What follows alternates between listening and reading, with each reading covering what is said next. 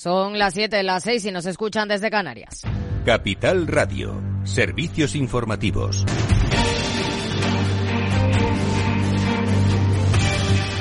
¿Qué tal? Muy buenas tardes. Miramos al Congreso de los Diputados, donde Junts cumple con su amenaza y tumba la ley de amnistía, por lo que ahora arranca una nueva negociación. Los de Puigdemont han votado en contra, junto con el PP, Vox y UPN, al texto de la ley de amnistía que pactaron con el PSOE la semana pasada y la ley no ha pasado así ese filtro en la Cámara Baja. Esto ha dicho la portavoz de Junts en el Congreso, Miriam Nogueras, en la voz de su traductora. Lo de la amnistía integral.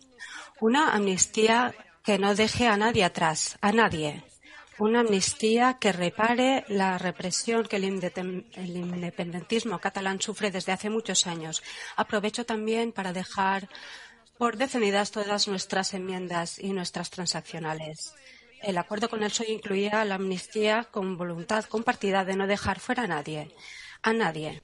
Ahora se abre una nueva fase con la que los grupos no contaban con nuevas negociaciones entre los socialistas y los independentistas. En el plano económico, la Reserva Federal inicia hoy su primera reunión del año y son pocas las quinielas que apuntan a una bajada de tipos. ¿Qué dicen los expertos, Elena Nietbala? La voz que impera en el consenso de mercado es la que apuesta por recortes a partir de las reuniones de junio. Esta teoría ha sido respaldada por el Fondo Monetario Internacional que ha publicado sus previsiones de crecimiento de la economía mundial. En ellas ha hecho alusión a las políticas políticas de los bancos centrales y su posible actuación, asegurando que postergarán la flexibilización hasta la segunda mitad de 2024. ¿Y qué esperan las gestoras de fondos? Según los expertos de MFS, hemos entrado en una fase de indiferencia tras el miedo en el ciclo de emoción inversora en la que poco o nada impactará en los inversores, lo que pueda decir el presidente de la Reserva Federal, Jerome Powell. Otros se posicionan más del lado de la espera del milagro. Es el caso de AXA Investment y la visión de su economista jefe, aunque la más realista es la de que no se produzcan cambios y estar pendientes, eso sí, a las señales que pueda dar Powell sobre marzo, puestas en precio con un 50% de probabilidades. Seguimos con la ronda de consultas. Allianz Global Investors señala que dada la solidez de la economía estadounidense, no esperan que la Fed establezca un calendario definitivo de cara a su primera bajada de tipos, la cual no creen que se produzca hasta la segunda mitad del año, mientras que la reflexión de Pedro del Pozo, director de inversiones financieras de Mutualidad, refleja que la economía estadounidense parece más lejos incluso que la europea de comenzar el proceso de bajadas del precio del dinero, dada su relativa fortaleza. Gracias, Elena. En el plano empresarial, la CNMV permite consumar la entrada en el accionariado de Duro Felguera de los mexicanos Prodi y Mota Engil sin necesidad de formular una OPA. En abril, la Junta de Accionistas aprobó la entrada con la aportación de 90 millones de euros para hacerse con un máximo del 55% del capital. Ahora, la CNMV recuerda las exenciones permitidas y cree que se dan las tres situaciones, que la viabilidad financiera de la cotizada esté en peligro, que sean operaciones concebidas para garantizar la recuperación financiera a largo plazo de la sociedad y que se alcance una participación de control mediante adquisiciones u otras operaciones procedentes de la conversión o capitalización de créditos en acciones de sociedades cotizadas. Y a las 8 el balance con Federico Quevedo. ¿Qué tal, Fede? Buenas tardes. Buenas tardes, Aida. Pues por supuesto tendremos que hablar de la noticia de, esta tarde, que es ese rechazo a la ley de amnistía que se ha producido en el Congreso por los votos en contra de Junts per Cataluña. En la lupa con Laura Blanco hablaremos también de los resultados, de las previsiones del Fondo Monetario Internacional, de los resultados del, del, del BBV y hoy tenemos Transforma España, vamos a hablar de educación y tenemos familias enredadas, hablaremos de privacidad y de seguridad de los menores en Internet. Pues a las 8 el balance. Claves del mercado. El IBEX 35 y el resto de bolsas europeas cierran en positivo en la penúltima sesión de enero en una jornada de referencias macro importantes. El PIB en España, Alemania, Francia, Italia y la eurozona, que logra esquivar la recesión técnica al cierre de 2023. El selectivo español despide con subidas del 1,51% en los 10.039 puntos, impulsado por BBVA con ganancias de más del 6% tras presentar resultados récord. Si miramos a Wall Street, tono mixto, el Dow Jones con subidas del 0,12% en los 38.381 puntos, el S&P 500 en cambio con recortes del 0,21% en los 4.917 puntos y el tecnológico, el Nasdaq también cae un 0,89% en los 15.489 puntos. En el mercado de divisas, según las pantallas XCB, el par euro dólar se negocia a 1,0834 unidades. Muy buenas tardes.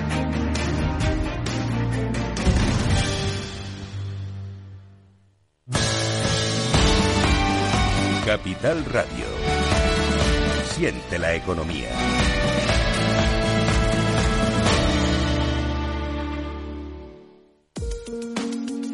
De forma no intencionada, los usuarios pueden abrir agujeros de seguridad al conectar su ordenador o smartphone a la red de su empresa, incluso cuando utilizan una VPN. Reducir la superficie de ataque con un modelo Zero Trust se ha convertido en una necesidad para las empresas. Descubra más en zscaler.es. Invertir en acciones y ETFs con XTB tiene muchas ventajas. Ninguna comisión hasta 100.000 euros al mes. La apertura de cuenta es online y dispones de atención al cliente 24 horas al día. Más de 550.000 clientes ya confían en nosotros. Un broker, muchas posibilidades. XTB.com. A partir de 100.000 euros al mes, comisión del 0,2%, mínimo 10 euros. Invertir implica riesgos. En Capital Radio, After Work, con Eduardo Castillo.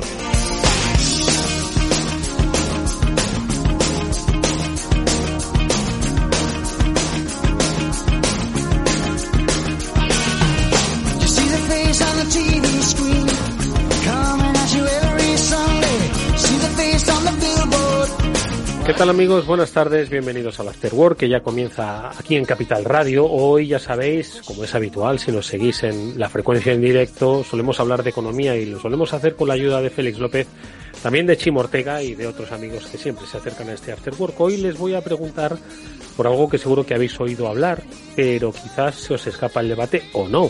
Es una audiencia avezada sobre el dinero físico y el dinero virtual y un poco pues los cruces en las reflexiones y en las eh, emociones que hay con respecto al futuro del dinero.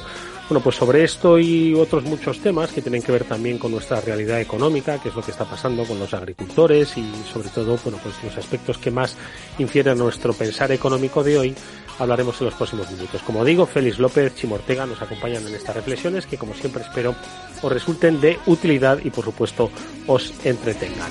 Comenzamos, bienvenidos, vamos allá.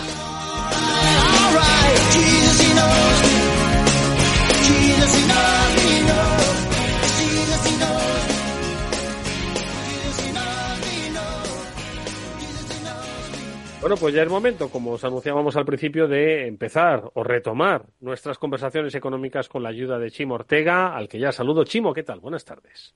Hola Eduardo Castillo, buenas tardes, ¿cómo estás amigo? Un placer saludarte, un gusto escucharte, Chimo. Y a Félix López, que también nos está escuchando. Félix, buenas tardes. Hola Eduardo Castillo, ¿cómo estás? todos bien, todos bien. Yo mirando principalmente el dinero que tengo, pero no, no, no, es que tenga mucho, sino si lo tengo en, en, físico o lo tengo en digital, porque creo que todavía no hemos entrado nosotros en el gran debate sobre el futuro del dinero, si va a ser físico o digital y, y las, las inconveniencias que muchos dicen de que haya un dinero digital. Yo no sé si habéis oído vosotros algo sobre el debate, Chimo. Pues a ver, yo preferiría tener el dinero físico, pero dudo tanto que exista casi eh, cada vez más es todo virtual y nuestro dinero también, Eduardo Castillo. Bueno, el mío, el mío es totalmente virtual. Bueno, más que virtual es ilusorio, ¿vale? Porque existe en alguna otra realidad, pero no en la mía. Algunos ya tenemos otro concepto de dinero, que es la ilusión de que a lo mejor tenemos dinero. Mucho más etéreo, efectivamente, efectivamente. Félix, tú del debate que yo pues que yo pensaba que estabas mirando el dinero físico, ¿no? Porque con eso de que el, ojo del dueño engorda al caballo, ¿no? Pues estás mirando el dinero, igual crece, ¿no? Pero si lo tienes virtual, pues va a ser. Me acuerdo yo que me acuerdo que daba algunas clases, ¿no? Y sobre cómo pagar las comisiones a los agentes comerciales, mm. ¿no? Que tienes por el extranjero, ¿no? Y bueno, pues ahora se les hace una transferencia, ¿no? Dicen, pues, antiguamente en la Edad Media o antes pues se les llevaba ¿no? los doblones ahí, las monedas, los ducados de oro y se les pagaba bien. Mm. Y entonces pues eso, eso era, motivaba más, ¿verdad? Ahora ya pues es todo, todo imaginario, ¿no? Mm. el dinero en una cuenta corriente, no lo ves nada, es como si no te pagaran casi. Pero bueno. Oye, de todas formas, eh, nosotros hemos sufrido una transformación y vosotros lo, lo habréis visto. Eh, bueno, Chimo, en más ya la gente se compra coches por internet. Y eso tú me lo vas a decir. Sí, sí, no, los coches usados desde hace mucho tiempo y los coches nuevos, pues cada vez hay más confianza para comprarlos, aunque la gente sigue queriendo ir al concesionario. Eh, pero bueno, sí, sí, la verdad es que. Lo que está claro es que la pandemia marcó un antes y un después. Y hoy, pues apenas conozco algún comercio, oye, que lo conozco, que no admite el pago con tarjeta o que te pone unas condiciones muy, muy draconianas para pagar con tarjeta, poco menos que tienes que hacer un gasto mínimo de 10 euros. Es que nos hemos acostumbrado todo a pagarlo pues un poco en, en pseudo digital, porque al final la tarjeta sigue siendo física, pero bueno, ya tu móvil en el que está dentro de tu tarjeta ya no es física, así que es, físico el móvil, pero no, no el dinero. ¿no? Entonces, tarjeta. Exactamente. Al final, yo creo que ha habido una transición con lo de la pandemia que ya no va a haber marcha atrás. Es bueno bueno, con aquello de engordar el caballo entiendo que sí, pero Félix, ¿es bueno el dinero en efectivo o en realidad no lo es tanto? Bueno, la, la, la mayor queja que se pone al hecho de que se deje de utilizar el dinero en efectivo, pues es un poco que te controlan ya todo, ¿no? Es decir, el dinero en efectivo, pues de alguna manera es anónimo y el dinero bancario, las tarjetas de crédito, pues es, digamos, un dinero que se le sigue el rastro muy fácilmente, ¿no? Por eso todos los gobiernos del mundo, o casi todos, pues han puesto limitación aquí en España, ¿no? A la cantidad de dinero que se puede pagar en cash, ¿no? Y cada vez eso, pues, se ha ido recortando más, ¿no? Y en algunos países, pues, están diciendo que que claramente van en contra de, eliminarlo, ¿no? Y entonces ahí se plantea el hecho de si eso realmente pues coarta la libertad, ¿no? Está claro que sí, ¿no? Otra cosa es que de momento pues no se ponga demasiado acento sobre la pérdida de libertad que supone el hecho de que, bueno, todos tus pagos estén rastreados, ¿no? O puedan rastrearse pero bueno, veremos cosas en el futuro, ¿no? De, países en el cual pues utilizan, pues, digamos, toda la nueva tecnología para tener un mayor control sobre lo que hacen los ciudadanos. Eh, todo esto del control del dinero físico, del dinero anónimo, que me ha encantado, eh, eh, al final se inicia básicamente para luchar contra el fraude, ¿no? Porque cuanto más dinero anónimo circule, bueno, pues menos control hay, ¿no? Sobre esos, sobre ese dinero tanto para no pagar Hacienda como para actividades de carácter ilícito, ¿no? Entonces, pues en nombre del, del, bien común, pues igual estamos perdiendo libertades, pero es que claro, yo no sé cuánto dinero en efectivo se sigue moviendo todavía, pero ¿os acordáis cuando desde la Unión Europea hubo un control de los Bin Laden, ¿no? de los billetes de 500 euros que yo no he llegado a ver ninguno en mi vida. Yo no sé si vosotros lo habéis visto de cerca o de lejos, Chimo. Yo, yo cuando salieron los vi. Eh, me acuerdo de aquello cuando se salió el euro, yo de verlos, pero nunca más. O sea, en mi cuenta, no, o sea, en mi mano nunca han estado para gastarlos. No he tenido ese problema de cómo se cambiaba y esas cosas. Ya te digo yo que nunca. Pero, a ver, yo creo que hay demasiadas limitaciones para muchas cosas y para el dinero físico es otra. Eh, yo entiendo que a todos nos es más cómodo ir con una tarjeta o qué tal, pero, pero me, el sobrecontrol me, me chirría, no lo puedo evitar. ya, ya, que no me te, mola nada. Te entiendo. Pero insisto que al final hay una cosa que es lucha contra el fraude, mm, blanqueo y no sé, yo creo que tiene que haber herramientas, ¿no? Pues un poco a ver, para. Si yo el blanqueo y la lucha contra el fraude lo entiendo, pero tampoco hace falta limitarlo a las cantidades que las estamos limitando. Que fraude es difícil, ¿eh? Hacer con esas cantidades de dinero, con esos movimientos bancarios o con esos o con esos pagos en efectivo. Feliz. Eh, sí, no, yo sí tuve alguna vez algún billete de 500. Recuerdo que tenía unos poquitos, los tenía guardados ahí en casa. Feliz no nos decepciona nunca. ¿Sí? ¿Eh? ¿Tenías a modo de colección o qué? Madre mía. digo, voy a ser que haya que escapar algún día, ¿no? Pero, pero luego te das cuenta de que como no eran nada prácticos, ¿no? Pues mejor acumular algo más pequeño, ¿no? Si alguien realmente necesita Félix, como en las películas, los billetes en, mm, formato pequeño, ¿eh? hay que llevárselos. En formato pequeño y usados, ¿no? Exacto. Números de serie no correlativos. en algunos países se ponía el ejemplo de, de, Francia, ¿no? Como ejemplo, digamos, más paradigmático, que digamos que habían sido, pues, oye, invadidos, etcétera. Y que claro, tener dinero incluso en billetes no servía porque, porque te los pueden también prohibir el uso, ¿no? Y entonces que la gente sí acumulaba pues alguna, alguna moneda de oro, ¿no? Y bueno, eso no, antiguamente se hacía más, luego se incluso se prohibió, claro, ¿no? Utilizar, digamos, tener monedas de oro ya, pues, incluso los, americanos, allá por los años 30, ¿no? De tal manera que, que todo el oro pues fuera para el gobierno y se utilizara solo billetes bancarios, ¿no? Así que siempre ha habido, digamos, esa esa lucha. De momento, de momento porque porque de alguna manera en Occidente nos hemos quizá olvidado de situaciones un tanto dramáticas, ¿no? Pero fíjate los ucranianos, ¿en qué tienen que tener el dinero, no? A la hora de, pues, pues eso, ¿no? Yo creo que sí, una de las cosas que sí puede realmente mantener un poco el valor de todas estas criptomonedas que todo el mundo duda de que valgan algo, pues es el hecho de que haya cada vez más inestabilidad política, ¿no? No cabe duda de que si estas criptomonedas son capaces de garantizar, digamos, un valor, el que sea, pues, pues van a tener siempre una demanda razonable, ¿no? Porque efectivamente una de las cosas que debemos preocuparnos mucho en el mundo es que cuando las cosas van bien no hay ningún problema. Pero en general, de los mayores enemigos de la humanidad para la humanidad siempre han sido los gobiernos. ¿no? Que de alguna manera, pues cuando se salen de madre, pues se han salido, ¿no? Y todos los que están bajo su égida, pues lo pasan muy mal, ¿no?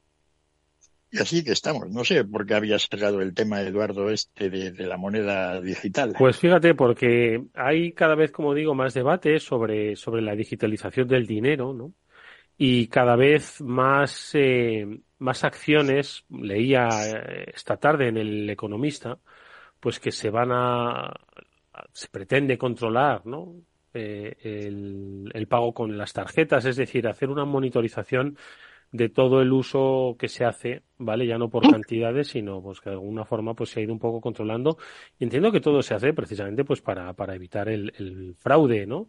En la lucha contra el fraude. No sé si recordáis, aunque parece ser que se va a retrasar la obligación de pues informar sobre lo que uno vendía eh, en Wallapop o en estas plataformas de, de compraventa de, de, artículos de segunda mano, ¿no? Porque, bueno, pues uno puede vender unos zapatos que ya no le sirven, pero hay auténticas, hay tiendas, ¿no? Literalmente, eh, sin denominarse como tales, pues que venden de todo, ¿no? Y que supone, pues entiendo, una fuente de ingresos, como los ha habido, pues, eh, cuando los hubo cuando uno se profesionalizó con el tema de las viviendas turísticas o de su vivienda turística, ¿no? Entonces, eh, pues me ha llamado un poquito la atención, ¿no? Que vamos en esa dirección de un mayor control del dinero, en el que la lucha contra el fraude, pues al final va a hacer, pues lo que apuntabas un poco, Félix, ¿no? Que, va a tenernos mucho más controlados, va a tener mm, menos anonimidad del dinero. Cuando cruces los datos ya verás tú las ofertas que nos van a llegar. De hecho, ya lo hacen, ¿no? Las propias entidades financieras ya hacen marketing financiero con los datos que tienen sobre, sobre ti relativos a ese uso y, gasto digital. Por eso lo decía, ¿eh? no, no por otra cosa, no porque esté a favor o en contra. Si yo no voy a tener ni dinero físico ni dinero digital, ¿sabes? Bueno, eh, eso puede ser positivo desde el punto de vista de controlar un poco pues, todo lo que dices el fraude, y un punto de vista negativo, ¿no? Que la gente empiece a valorar que eso supone un coste, ¿no? Un coste de vigilancia, que te están vigilando, ¿no? Y tener esa idea de que eso supone un coste de transacción, ¿no? Eh, podría ser que los costes de transacción en realidad son los que limitan mucho el crecimiento económico. Siempre que las cosas son más difíciles de hacer, pues de alguna manera todo se resiente, ¿no? Se presta muy poca atención a cómo esta variable de los costes de transacción aumentan o disminuyen en una economía, ¿no? Los gobiernos en general, eh, pues muchas de las medidas que toman suelen aumentar los costes de transacción. Lo hacen con buena fe, pero luego pues, los efectos suelen ser contrarios, ¿no? Entonces todo esto, pues, pues eh, realmente, realmente puede tener algunos efectos, pues, oye, nocivos, ¿no? Que la gente pues, sea más remisa a hacer gastos, ¿no? En fin, no sé. La verdad es que tal como va evolucionando el mundo y las capacidades de control que todas estas nuevas tecnologías, que en realidad eran liberadoras originalmente, ¿no? Mm. Se ve que no. Es decir, siempre se previó que todo lo de la digitalización, sobre todo esto del Internet, ¿no? Pues de alguna manera permitía una mayor libertad individual. Pues eso, podíamos votar todos en elecciones casi cada día, ese tipo de cosas, y se ha visto que no, ¿no? Mm. Hemos ido pues a un proceso de mayor centralización de, todo, ¿no? Mm. Y no, de, la, de, la, concentración económica, de las plataformas pues de comercio, etcétera, que un poco en contra de lo que se podía esperar inicialmente, ¿no? Así que yo no soy no soy muy positivo en todo esto, ¿no? cada vez que veo, cada vez que veo yo que que, se aumenta el control posteral, pues no me gusta, de alguna manera casi instintiva, ¿no? Mm. Por principios, ¿qué se dice, Félix? Mm. Sí, bueno. los principios es casi que lo tienes muy claro, ¿no? Y lo puedes, digamos, juzgar. Instintivo es, pues, no lo tienes claro, pero casi lo sabes, ¿no? Una, una manera un tanto, un tanto más vaga, pero un tanto más, ¿no? más interiorizada. Mm. Bueno. Bueno, pues nada, ya tendremos que esperar ¿eh? al desarrollo del dinero en efectivo, pero bueno, pasos eh, em, poco a poco se están dando y, el debate, por supuesto, que no continúa aquí. No sé si hay algún otro debate. Yo estaba con el foco en el dinero digital, pero bueno, el recorrido ha sido limitado. No sé si Chimo o Félix tenéis eh, algún algún que otro debate en la mente y que creáis que debemos prestarle nuestra atención. Chimo. Pues hombre, eh, debates en la mente eh, hay. Eh, yo hablaría de lo que está pasando en Francia, porque puede, nos corta la vía exportación a todo lo que hacemos e importación, a todo lo que hacemos en este país y yo creo que va a tener un impacto económico, sin duda. Bueno, yo no, no, no quiero ni mucho menos minimizar ¿no? lo que está ocurriendo en Francia, pero lo que está ocurriendo en Francia no es nuevo. Es decir, al final el bloqueo de las fronteras y un poco las protestas. Por cierto que eso de las protestas agrarias eh, parece que se extienden por toda Europa. Empezaron en Holanda, sí. en Alemania, ahora siguen en Francia. No sé yo hasta qué punto se va a contagiar el campo aquí, ¿no? Pero exacto, eso es lo que yo te apuntaba, que, que, es que no es un movimiento solo francés, como ha pasado otras veces, porque se sientan en inferiores condiciones. Los agricultores franceses eh, respecto a los españoles, igual que los españoles se quejan respecto a los que vienen de Marruecos, a las mercancías que vienen de Marruecos, porque dice que, no cumplen los mismos requisitos y que es más barato producir allí por, otra, por, por menos impuestos y por muchas cosas. Es un poco la misma historia, pero eh, es que esta vez es algo más generalizado, es algo más problemático y que, uff, mm, yo creo que va, va directamente al corazón de la política europea, agraria europea.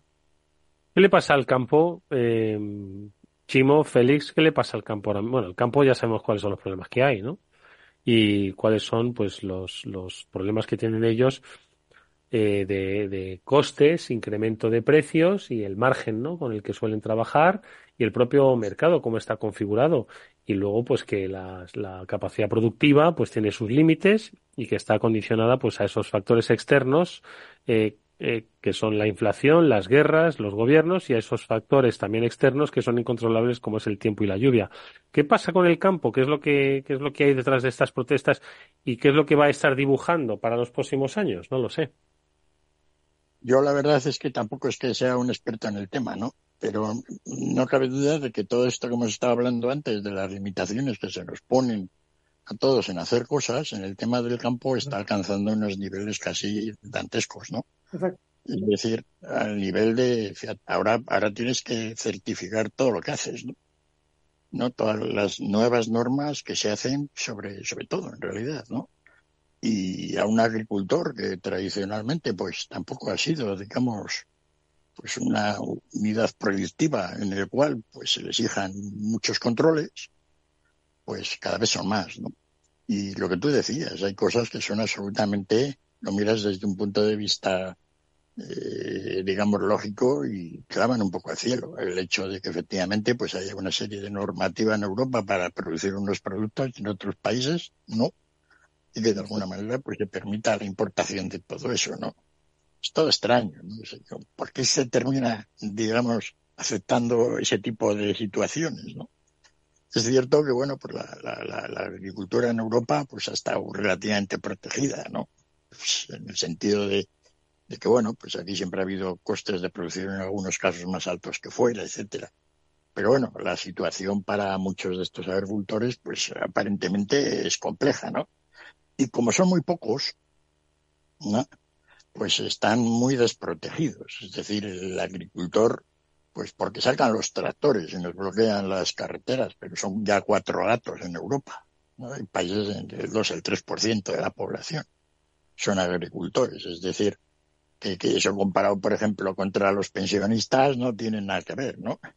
Y así, y debido a eso a los agricultores les van a meter todos los goles. Como no les defendamos el resto de la sociedad, la agricultura, la agricultura europea está en manos pues de gente que no ha pisado nunca un campo. Y que, bueno, pues suponemos que lo hacen con toda su buena voluntad, pero lo hacen con lo que se llama a base de una ignorancia absoluta. Mm. Y esto es así porque... En el momento feliz en el que eh, prima la ignorancia absoluta y la buena voluntad, ahí hay una maldad eh, manifiesta, ¿vale? De no, de, tú lo has dicho, no haber pisado el campo en su vida o haber tenido contacto con la realidad. Que un burócrata decida cómo eh, cómo tiene que ser el campo del futuro de acuerdo a unas cifras, pero bueno, perdón que te interrumpa.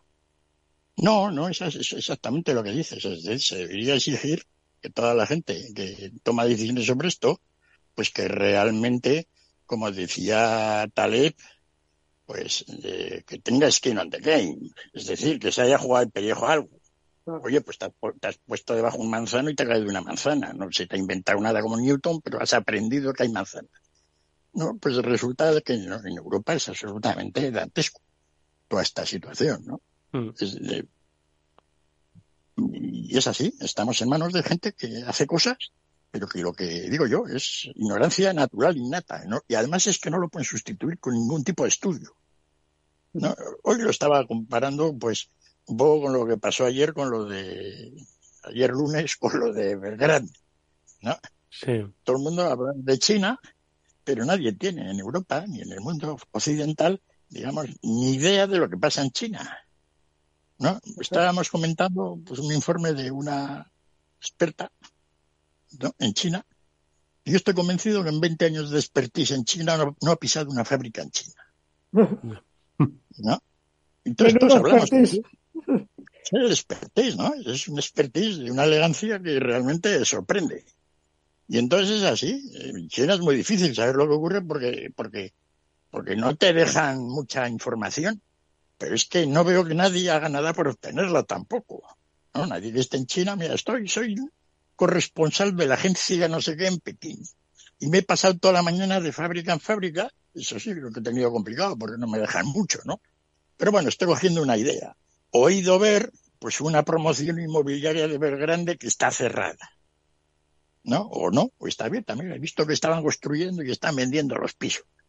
Pues no ves nada de eso, es todo, es todo abstracto. Un juez en Hong Kong, pues dice que los de Belgrande tienen que hacer quiebra. ¿no? No sabemos todavía si esos de Hong Kong pintan o pinchan nada dentro de, China. Tampoco nos lo han dicho. ¿No? Y entonces así un poco, estamos en manos, el problema ahora es que estamos en manos de gente que comenta cosas y que toma decisiones que tiene básicamente una, un conocimiento de los, de los asuntos pues que es nulo. ¿no? Deberíamos pensar que toda la gente pues esté un poco más no sé, mm. más centrada o con más experiencia de lo que hace.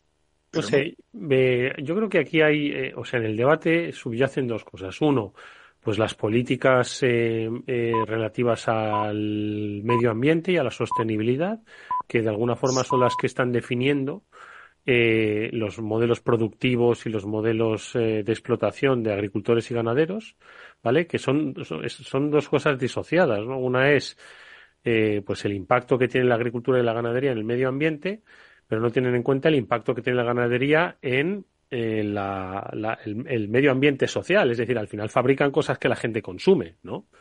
Y en segundo lugar, que también vivimos en una sociedad donde el hambre, si bien todavía sigue siendo un problema en muchas zonas del mundo, un gran problema en muchas zonas del mundo, nos ha permitido tomar eh, al, resto del mundo pues comer todo lo que queramos en el momento en el que queramos. Ya la estacionalidad de determinados alimentos ha desaparecido, la intensividad ¿no? de, de muchas producciones agrícolas y ganaderas, pues hace que, que, que, al final, pues oye, si yo quiero fresas en verano, tengo fresas en verano, ¿no?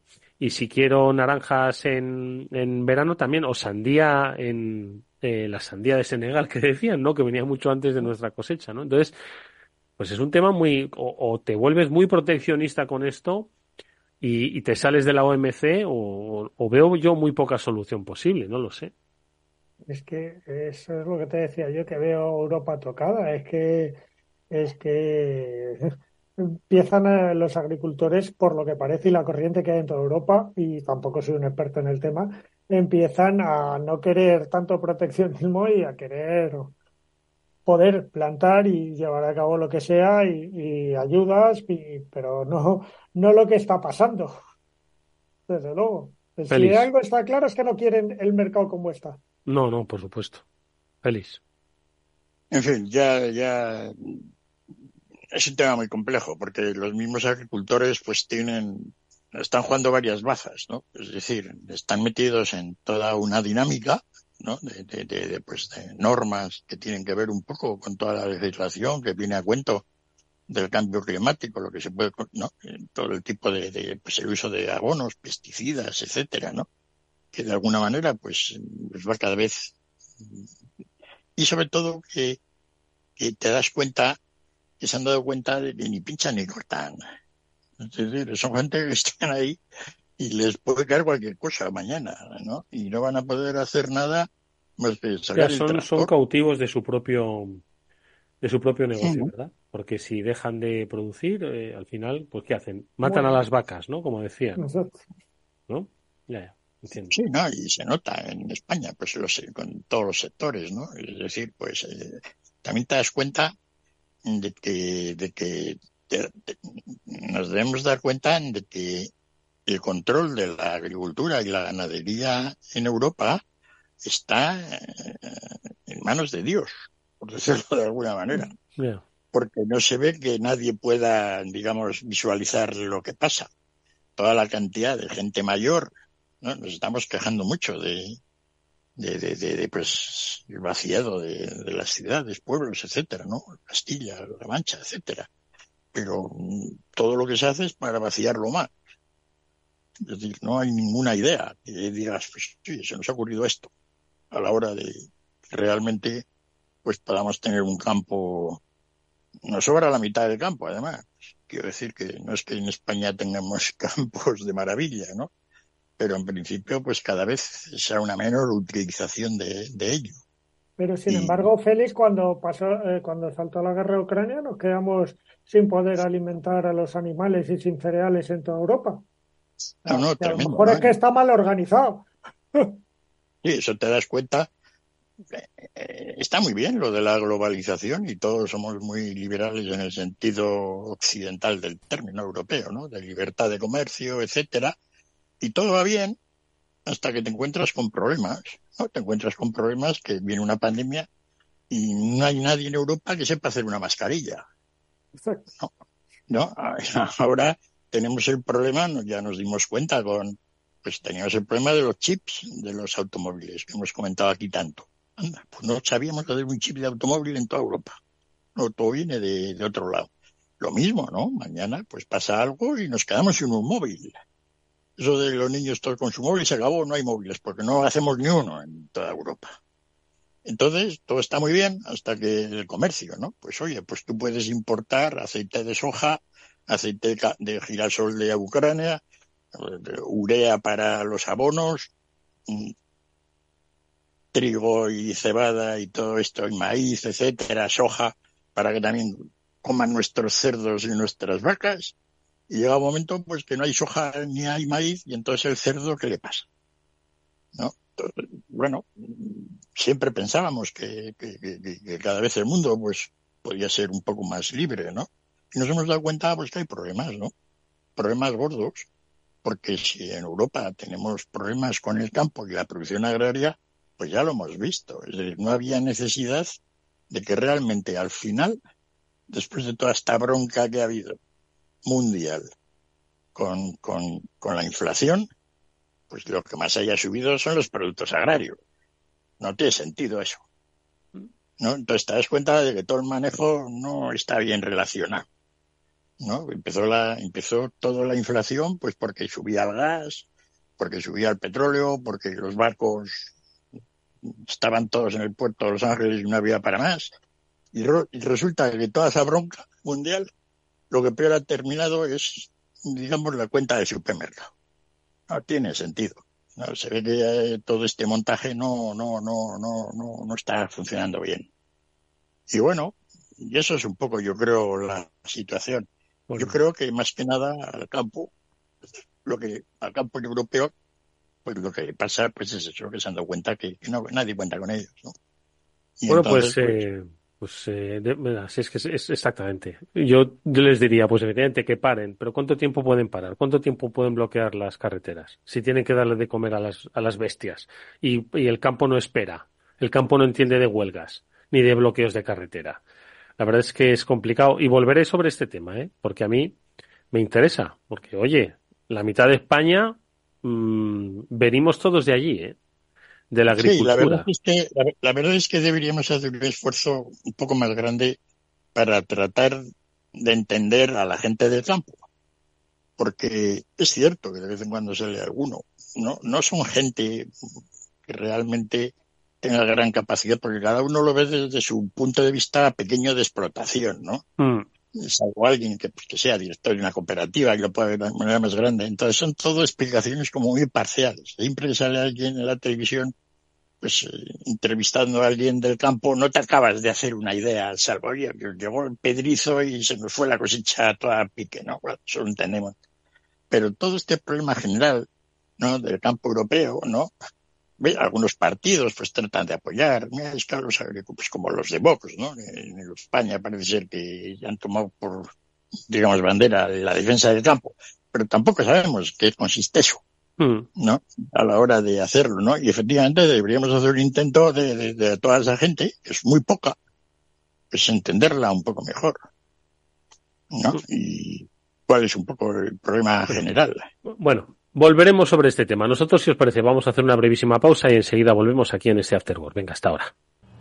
Si inviertes en bolsa, esto te interesa. XTB tiene la mejor tarifa del mercado para comprar y vender acciones y ETFs. No pagues comisiones hasta 100.000 euros al mes. Si inviertes en bolsa o quieres empezar, más sencillo e imposible, entras en xtb.com, abres una cuenta online y en menos de 5 minutos compra y vende acciones sin comisiones. Además, te atenderemos 24 horas al día.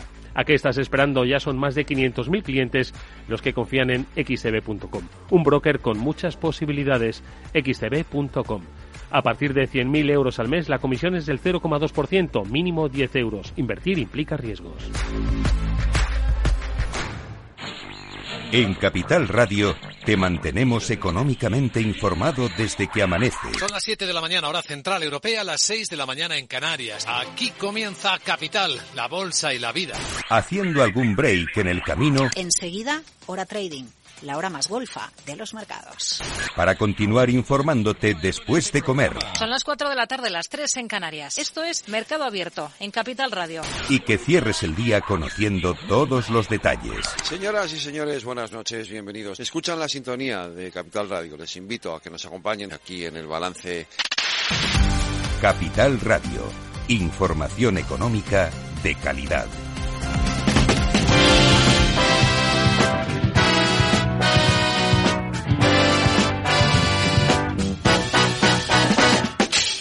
Después del trabajo, After Work, con Eduardo Castillo, Capital Radio.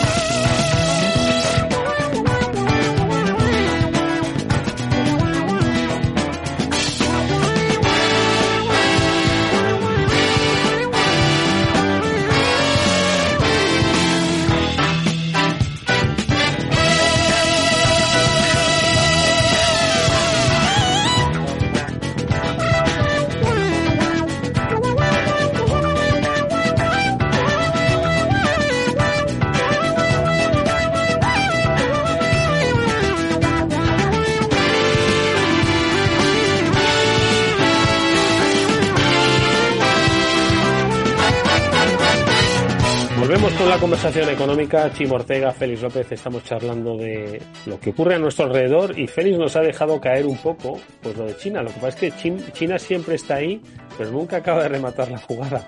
El día que se remate la jugada va a temblar el mundo. Félix, ¿qué es lo que está pasando ahora?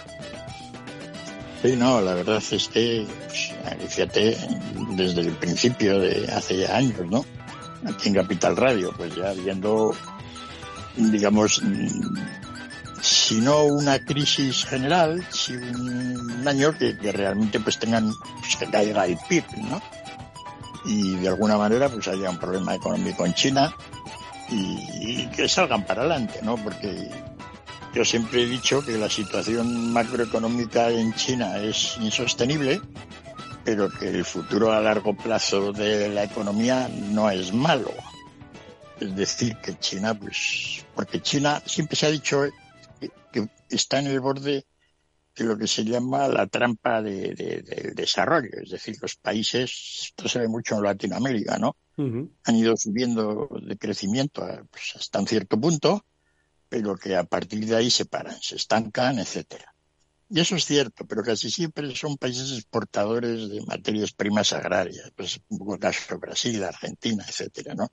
Pero el caso de China es muy diferente. China no se parece a nada a esto tiene ya una estructura tecnológica pues que le va a permitir cada vez ir avanzando. Es decir, que yo creo que los chinos, pues puede ser que el año que viene o dentro de dos años tengan una crisis profunda, pero que lo resuelvan, pues como se han resuelto las crisis capitalistas en Occidente, ¿no? Y a partir de ahí, pues siguen para adelante. Y bueno, pues siempre hemos estado esperando esa crisis, al menos provisional, pero no llega. Es decir, han tenido los chinos una capacidad de manejo de su situación macroeconómica, pues realmente es sorprendente, es porque los chinos llevan sin crisis pues como 30 años. 30 años sin crisis. Sí, que todo el año los PIBs creciendo. Es decir, yo no creo que el PIB chino desde el año 94-95 haya bajado un solo año. Incluso creo que en la época del COVID. ¿no? O sea, que, que que, realmente eh, es un récord sorprendente, ¿verdad? Mm. Aparte de los enormes crecimientos que han tenido durante muchos años. La gente está poniendo ahora el grito en el cielo, pues no el grito en el cielo, ya viendo a ver que, porque todo el mundo está como deseando de que se den un galletazo. Yo la verdad es que no tengo ninguna gana, salvo el hecho de comprobar que efectivamente, por lo que hemos dicho de la situación macroeconómica, pues les podía llegar pero, pero bueno, están creciendo 3-4%, no está mal para una situación que realmente es muy compleja, ¿no? Y lo que comentaba antes, pues eh, es grande, 350 mil millones de deudas, que sepamos, ¿no? Y, y bueno, pues, ¿qué va a pasar? Pero lo mismo, ¿no? Como las otras inmobiliarias también, casi del mismo tamaño, que también están en problemas y todo el sector. ¿Qué va a pasar con eso? Pues claro, mm, estamos viendo que, que, que, en China, pues el sector inmobiliario de construcción, promoción inmobiliaria, pues ha caído un 30%. Pero es que un 30% de los niveles que tenía es todavía un nivel de construcción ingente de vivienda. Sí, los chinos están produciendo hoy en día, en medio de todo un desastre inmobiliario, una cantidad ingente de viviendas como no se han hecho en el mundo. y, sorprende, ¿verdad? Mm. Es decir, y no cabe duda de que de alguna manera, pues ese sistema que tienen de canalizar los créditos a través de la banca, el Banco Central chino, los ministerios, todas las provincias, etcétera, pues les funciona. Mientras sigan invirtiendo, China no se hunde. Claro, invertir significa seguir acumulando más o menos deuda. Pero resulta de que como ya tienen tanta deuda, ¿no? Pues tres veces el PIB, pues resulta de que pueden acumular tres veces de incrementos de, deuda sobre el PIB que lo que crece el PIB y no les pasa nada, siguen siendo mm. manteniendo, digamos, ese porcentaje de deuda. Han, digamos, alcanzado una especie de sweet spot, punto dulce, de, niveles de deuda altísimos, en que los pueden mantener siempre y cuando sigan manteniendo la deuda, incrementos de deuda. Es realmente sorprendente, ¿no? Y bueno, ahí estamos viéndoles, ¿no? Bueno, eso era, como, eso era como lo de Ponzi. Tú puedes mantener los intereses siempre y cuando se siga, siga entrando en esos niveles y al final es la bola de nieve, ¿no? Pero Félix, yo la duda es, ¿se va a llevar a alguien más por delante? Eh, ¿O, va a ser solo ya está? Oye, pues podemos especular un poco. ¿A quién? Si pasa eso es lo que quiero, esa es la que quiero. si pasa algo grande en China, ¿a quién le perjudica? ¿no? Pues, pues, pues a todos los que venden a China en primer lugar, que son pues todos los países en todos los países les venden carbón, hierro, productos vegetales, etcétera, ¿no? Es decir, todo el negocio de materias primas en el mundo pues se hundiría estrepitosamente. Y bueno, estrepitosamente, estoy exagerando, ¿no? Porque tampoco creo que sería, pero sufrirían bastante y eso haría pues en primer lugar pues todos los precios de las materias primas de casi todo en el mundo pues en principio deberían caer no pues petróleo todo no y sin embargo y eso sería un poco la, la, situación más anormal. Pues Chimo habría que ver cómo afecta esto a las exportaciones de coches chinos pues quizá aumentarían verdad exacto. Es decir, una crisis en China de, pues haría que la gente, todas las empresas chinas, pusieran más esfuerzos todavía, si cabe, pues en inundar más de coches, ¿no? O de cualquier otro producto que fabriquen, que es casi todo, ¿no? Entonces, muy probablemente, muy probablemente crearía más conflictos comerciales de los que ya hay. O sea, una crisis china sería profunda, tal como está la situación en el mundo, porque los chinos tomarían medidas un poco para intentar salvarse. Intentar salvarse, pues en China es, pues oye, respecto al mundo, pues cada vez venderles más, ¿no? Y el mundo, pues está ya para poco mm, de absorción más de producto chino, ¿no?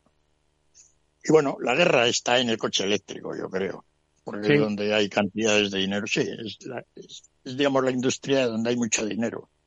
Porque la industria de los móviles, pues es muy grande, pero vale menos. La de los coches, pues oye, un coche vale como 30 móviles o 40 o 50, ¿no? Entonces la diferencia es sustancial a la hora de, lo que eso y pues todo el mundo, Estados Unidos, Europa, pues a ver cómo, como no vamos a ser capaces de competir contra ellos de un modo tecnológico, en costes, es imposible. Al menos yo creo que todas las empresas europeas han tirado la toalla y los gobiernos. Pues la única manera de impedir que los chinos hagan con los coches eléctricos como con los móviles, pues es poniendo restricciones y se van y van a ser muy grandes. Sí, pero ¿Mm? dime. No, no, que estaba pensando que al final eh, poniéndole muchas restricciones al vehículo al vehículo eléctrico chino y, promoviendo, ¿no? Eh, no sé si con qué tipo de ayudas que estuviesen permitidas la producción de, de coche eléctrico en, en, en Europa. Pero yo no sé si al final el, el coche eléctrico va a reducirse un poco. Yo no sé, eso nos lo puede decir Chimo. Si, el, si de alguna forma se va a frenar la producción de coche eléctrico o son un poco mm, esta, estos momentos circunstanciales que inevitablemente vamos a ir hacia el coche eléctrico y la combustión eh, va a desaparecer de nuestras vidas. Inevitablemente vamos hacia el coche eléctrico, ¿vale? Hacia el turismo eléctrico. No vamos a hablar de industriales, ¿vale? Eh, pero eh, lo que no está claro es la velocidad. no solo porque por lo que está pasando, por el mercado chino, porque llegan los chinos o porque tienen más tecnología, sino porque también eh, resulta que eh, estamos pendientes todos los fabricantes de una cosa que se llama baterías en estado sólido, de las que os hablo alguna vez, que duplican más o menos eh, la autonomía del vehículo, que ocupan menos, pesan menos y recargan mucho antes, ¿vale? Muy rápidamente. ¿Qué vamos a hacer? pues eh, ahí ya Volkswagen, el grupo Volkswagen ha parado inversiones, pero no ha sido el único, respecto a lanzamientos de coches eléctricos especialmente baratos, ¿vale? Los, los pequeños. Esos que eh, deberían costar, deberían, digo, porque nunca cuestan ahora, pero deberían costar menos de 20.000 euros, que ahora están por 25.000, una cosa así, ¿vale? Eh, ¿Por qué? Pues porque no les salen las cuentas y porque prefieren esperar al, a ese desarrollo. Y, ahí estamos. Y los chinos, mientras, es verdad, comiéndose el mercado. Oye, ¿y, los chinos conducen muchos coches eléctricos?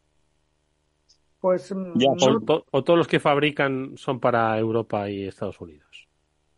No, no, ya yo creo que en China cerca de la mitad de las ventas interiores son eléctricos. Sí, un cuarenta y tantos ya está siendo eléctricos, así que. Eh, Fíjate el, que el, que el que aprende a hacer cosas es el que las hace. Exacto, ese es el problema que yo veo en la industria europea, que es que eh, cuando quiera ponerse las pilas realmente, porque lo que ha hecho de momento es tibio, así de claro, eh, cuando quiera ponerse las pilas realmente, la industria china le va a pasar por la izquierda, o sea, es que no se evoluciona tan rápido como uno quiere, sino como se puede. Y, yo lo veo complicadito y cada vez lo veo más complicadito. Entonces, yo como veo que efectivamente eso va a ser así, no sé, puede ser que la industria europea y la americana estén esperando que saquemos una batería que la hagamos mejor en Europa que en China, ¿no? Y entonces aquí ya, pues, toda la desventaja que teníamos tecnológica, la, la, pero será al contrario. Es decir, las nuevas baterías, sean las que sean, pues las van a desarrollar más los chinos, salvo que sea un milagro. No, no, sí, las nuevas baterías van a venir de China. Es verdad que a ver, eh, su principal componente es el sodio, que es abundante, que no es caro, que, que bueno, que parece ser que, que va a revolucionar, va a bajar, a permitir bajar los precios, va a hacer coches más accesibles, pero también es verdad que, que es que no, que donde se están desarrollando es en Asia, es en China, es en Corea, es en Japón, ¿eh? que es que hablamos todos mucho de ellas, pero, pero siguen llevándonos el liderazgo. Entonces, mm. bueno, como no se han empezado a producir, pues queremos apuntarnos a ese carro, abandonar un poco la tecnología actual para pasar a, la siguiente fase, pero vamos a estar por detrás cuando los chinos se pongan a hacer su quinta generación de modelo y nosotros estemos por la segunda y no hayamos aprendido lo que la experiencia nos enseña. en la industria del automóvil es importante. Madre mía. Bueno, esto, ya lo vimos, no con los móviles, porque aquí en Europa nunca llegamos a producir ningún móvil de estos avanzados, ¿no? Salvo la época aquella de los teléfonos de Nokia. Pero de los, digamos, de los estos de, pantalla, no. Pero esto ya lo vimos eh, hacía muchos años con, pues, con las televisiones y el vídeo. ¿no? Hubo, había una industria europea de la televisión y del vídeo que los japoneses pues se liquidaron totalmente, quedó arrasado. Lo vimos con las televisiones, con los vídeos, con la telefonía y ahora lo vamos a ver con los coches. Todo esto ya lo hemos visto. Mala pinta. Tiene mala pinta. Esto, tiene la misma pinta de mala que aquello. Exacto, la misma. Entonces, bueno, como esto también, aquello pues era importante, pero no tiene la importancia de la industria del automóvil, porque para Europa la industria del automóvil es vital, fíjate, para España, ¿no? si realmente, de alguna manera, no somos capaces, o las empresas extranjeras, todas ellas, ¿no? No son capaces de pues estamos en una situación realmente complicada. ¿eh? Entre lo que nos jugamos para nuestra industria y nuestra economía en Europa con esto y la experiencia que ya tenemos, que deberíamos haber aprendido algo con todas mm. estas otras tecnologías que ya nos ha pasado lo mismo, pues hombre, yo hay cosas que, que no entiendo, porque estamos, sobre todo cuando estamos forzando a la industria con la legislación a un cambio que no quiere o no puede o no está preparado para dar, no sé cuál es la razón, pero la legislación te lleva a ello. ¿Quién se va a aprovechar? ¿Quién tiene la tecnología? Obviamente.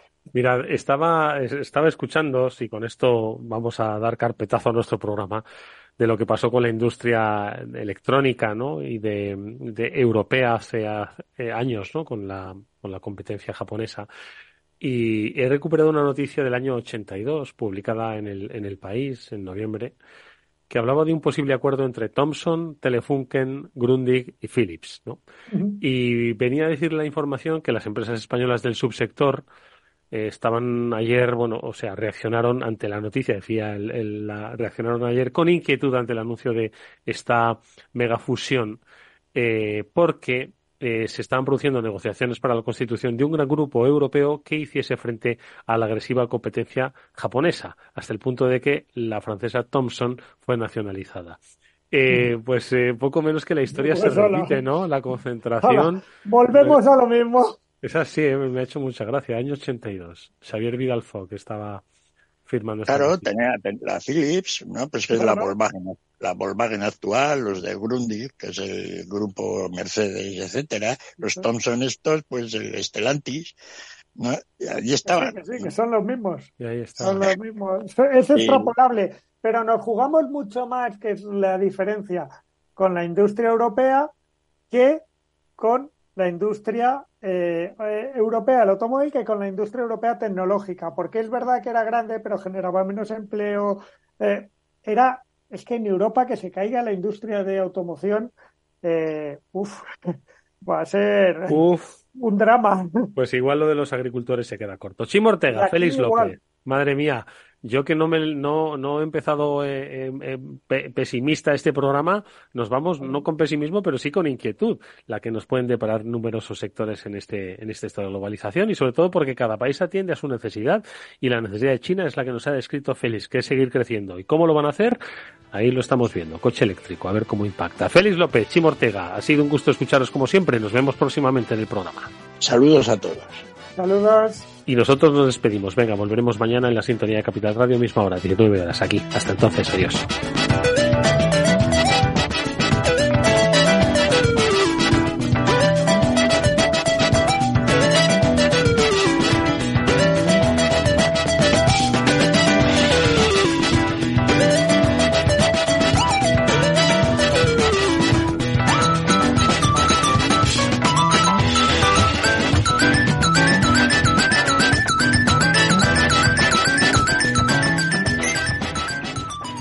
¿Quieres ir más allá?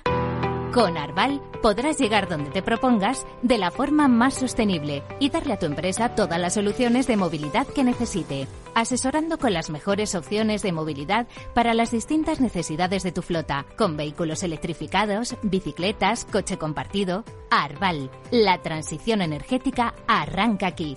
Más información en arval.es. Para personas inquietas, Capital Radio. Madrid, 103.2 FM, Capital Radio. Si quieres entender mejor todo lo que rodea a nuestro sector alimentario, tienes una cita en La Trilla. Un gran equipo de especialistas te acercará a la actualidad económica y política desde el campo hasta la mesa. Conocerás sus principales innovaciones sin olvidar las producciones más tradicionales los sábados de 8 a 9 de la mañana con Juan Quintana, la trilla de Capital Radio.